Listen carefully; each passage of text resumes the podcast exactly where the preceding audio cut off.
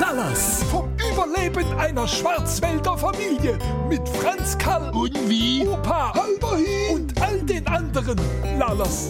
Bring mal einer. Aller gut. Heute Chips machen süchtig. Du Oma, Was ist Franz Karl? Chips machen so süchtig wie Alkohol, hast du das gewusst?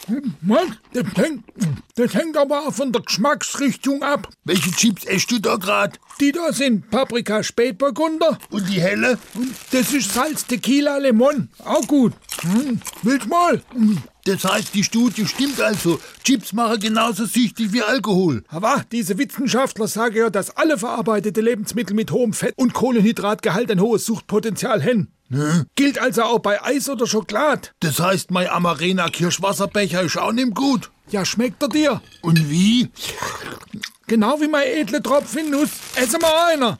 Aller gut.